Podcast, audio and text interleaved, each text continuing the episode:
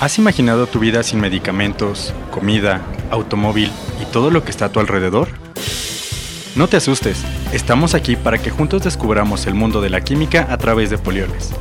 Quédate y reta a tu mente para crear conciencia. El pasado 22 de marzo se celebró el Día Mundial del Agua. Su principal objetivo es generar conciencia acerca de la importancia de cuidar este recurso natural ya que es importante para la vida de los seres humanos y todas las especies en la Tierra. Es por eso que en el episodio de hoy estaremos hablando del tratamiento de aguas. Nuestra invitada del día de hoy es ingeniera química industrial, con maestría en administración industrial. Tiene más de 10 años de experiencia en el área comercial del sector petroquímico en diferentes mercados. Actualmente tiene el rol de jefa de ventas de químicos industriales aquí en Polioles. Norman Hernández Aguilar, bienvenida. Hola Lili, gracias. ¿Cómo estás? Todo súper bien. Hola Diane. Qué bueno, Normis. Gracias por venir con nosotras hoy. Como mencionamos, fue el Día Mundial del Agua y queremos pues crear conciencia acerca de este recurso natural y creo que es importante que nosotros que estamos inmersos ¿no? en la industria química, ¿cómo podemos ayudar? Pues con el tratamiento de aguas, ¿no? Bueno, para empezar, ¿nos pudieras platicar un poco acerca de las etapas del tratamiento de aguas? Por supuesto, Diane. Comenzamos con el pretratamiento, que elimina materiales de mayor tamaño que pueden provocar problemas de taponamientos. El siguiente es el tratamiento primario o físico-químico, que remueve productos orgánicos e inorgánicos. El tratamiento secundario elimina materia orgánica, principalmente disuelta mediante procesos biológicos y el tratamiento terciario remueve materia inorgánica y recalcitrantes. Por último está la desinfección, que elimina microorganismos mediante procesos físico-químicos. De acuerdo. Norma, y con base en estas fases, eh, ¿qué tipo de procesos se pueden llevar a cabo en el tratamiento de aguas? Puede haber procesos físicos para la preparación mecánica, por ejemplo, la aireación, la sedimentación o la influencia térmica. Estos también incluyen el uso de rejillas, filtros y tamices. También hay procesos biológicos, tales como el tratamiento anaeróbico de las aguas residuales, la oxidación bioquímica o la digestión de fangos. Procesos químicos están también en estas etapas, tales como la neutralización, la desinfección, la floculación y la precipitación. Y por último, procesos de membrana, tales como filtración, ósmosis y nanofiltración. La osmosis, como cuando íbamos en la prepa, Diana. sí, ahorita estaba recordando todas las clases de, sí. de la carrera. Oye, Normis, y ahorita que, que nos estás contando así de todas las etapas y procesos, ¿nuestros productos en qué fases se podrían utilizar o en qué fases entran? Pues mira, Diane, eh, la ventaja de nuestros productos es que se pueden utilizar en diferentes fases o procesos por su versatilidad. Y más bien, el producto que podemos recomendarles a nuestros clientes dependerá de la función para que lo requieran. Por ejemplo, si lo que queremos es evitar deposición de sales solubles en agua, podemos utilizar inhibidores de incrustaciones como los policarboxilatos, que son cadenas de polímeros acrílicos. Podemos enlistar algunos como el ácido poliacrílico modificado, el poliacrilato de sodio modificado, el copolímero de ácido maleico y ácido acrílico. Ah, excelente. Sí, y estos también eh, se utilizan, por ejemplo, en los procesos de intercambiadores de calor, calderas y torres de enfriamiento para las incrustaciones de carbonato de calcio. Sí, ¿no? Sí, así es. Exacto. Y bueno, Norma, ¿nos puedes eh, platicar qué podemos hacer si tenemos un agua muy dura y queremos suavizarla?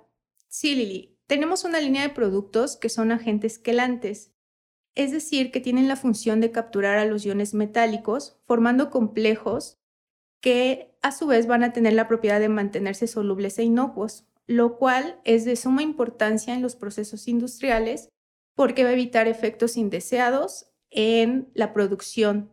Ok, ya hablamos de lo que son los agentes quelantes y contestando a tu pregunta, Lili, esta línea de materiales permite el ablandamiento inmediato del agua sin ningún gasto adicional en el equipo, también no produce precipitación o floculación de los componentes de dureza. Eh, se puede utilizar cuando se desea ablandamiento residual de agua incompletamente ablandada o solo de forma parcial, por ejemplo, en los baños de peróxido estabilizados con silicatos. Esta línea es particularmente efectiva en el ablandamiento del agua de la alimentación de calderas y se puede emplear tanto para evitar la formación de incrustaciones como para disolver y eliminar depósitos que ya se tienen formados. Perfecto, Normis. ¿Y qué pasaría si tenemos como incrustaciones en los equipos, no sé, de cal y algas, por ejemplo? Ok, en este caso tenemos un descalcificador de alta solubilidad con menos incrustaciones en procesos químicos y este tiene una mayor eficacia como agente desincrustante. Su nombre es el ácido metanosulfónico. Normis, ¿y podemos hacer algo con la formación de los eh, depósitos? Sí, como mencioné al principio, tenemos los polímeros solubles en agua, que son inhibidores de incrustaciones, pero adicional a estos, contamos con una línea de estabilizadores en dispersiones y emulsiones acuosas, como los ácidos naftalenosulfónicos. Mm, excelente. Y para esos productos tenemos de que, no sé, unos seis diferentes ácidos, ¿no? Sí, es correcto. Norma, también sabemos que Polioles cuenta con productos eh, los cuales en su composición están formados por óxido de etileno y óxido de propileno. ¿También nos podrías contar un poco más de estos productos y su función? Sí, Diane, estos productos son llamados bloques copoliméricos. Como bien mencionaste, están integrados por óxido de etileno y propileno. Estos productos fungen como antiespumantes y pueden ser bloques copoliméricos con alcoholes primarios terminales, alcoholes secundarios terminales o bien con cierto porcentaje de polietilenglicol. Adicional a estos, también manejamos antiespumantes libres de siliconas con distintas químicas. Y tenemos un excelente antiespumante para uso en torres de enfriamiento y otro más compatible en caso de que la apariencia sea un criterio para considerar. Perfecto, Norma. Y bueno, ¿contamos con algún tipo de producto que reduzca o detenga el desarrollo de bacterias en el proceso de tratamiento de aguas? Sí, Lili. Tenemos un biocida que es el glutaraldehído al 50%, el cual ayuda a la desnaturalización de las proteínas y de los ácidos nucleicos por reducción química.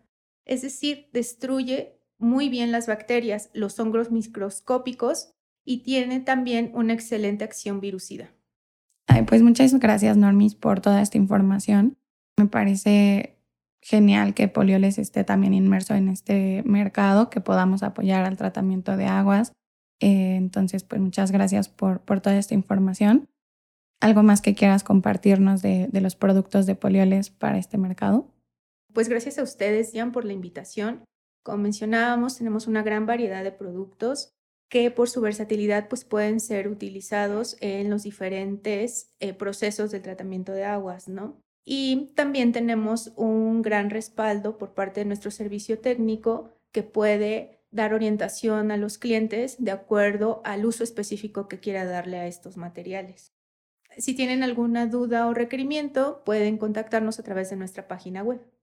Muchas gracias, Normis. Diana, este episodio nos deja mucho en qué pensar, porque pues el tratamiento de aguas residuales como tal es importante para conservar el ciclo del agua y el medio ambiente, que es algo que veníamos platicando en capítulos anteriores, ¿no? Y, y Polioles está muy enfocado actualmente en eso. Nos permite tener un mayor acceso al agua potable, evita problemas de salud por la exposición a los componentes de las aguas residuales y reduce costos de energía, además de reducir los niveles de contaminación. ¿Vale? Entonces, eh, sigamos creando conciencia en este sentido. Como dijo Norma, contáctenos si tienen alguna duda, algún requerimiento para su, su planta de tratamiento de aguas residuales y seguimos pues en contacto. Sí, Lili, como mencionas, creo que es importante que hagamos conciencia sobre el uso del agua y pues que valoremos también este recurso natural que tenemos, que es un recurso que no se puede em, renovar. renovar. Entonces, pues bueno, yo creo que con esto ponemos un granito de arena cada uno y digo, si no están inmersos en el tratamiento de aguas, pues cada uno en su casa, ¿no? Puede ahorrar de cierta forma el agua, cuidarla, porque está cañón, ¿no? De repente como te das cuenta cómo está faltando el agua en ciertas regiones del país o en ciertos momentos y demás. Como el año pasado en el norte, que estaba sumamente complicado. Complicada la situación. Sí, fue, fue una situación en la que toda la población ¿no? se vio afectada por esa escasez de agua, la sequía en el norte del país. Pero coincido con ustedes que cada uno puede tener aportaciones para que este recurso pues ahora sí que lo cuidemos entre todos y se conserve lo más que podamos. Sí. Así es. Pues bueno, Norma, muchas gracias por venir el día de hoy con nosotras. Estamos muy contentas de que pudieras estar aquí el día de hoy. Que te animaras a grabar con nosotras. No, nuevamente, muchas gracias a ustedes, chicas. Toda una gran experiencia y bueno, también para dar a conocer ¿no? nuestros productos, cómo pueden ayudar a, a la industria, a este sector. Y bueno, cualquier comentario adicional, con gusto lo platicamos. Vale. Estamos aquí para que juntas creemos conciencia.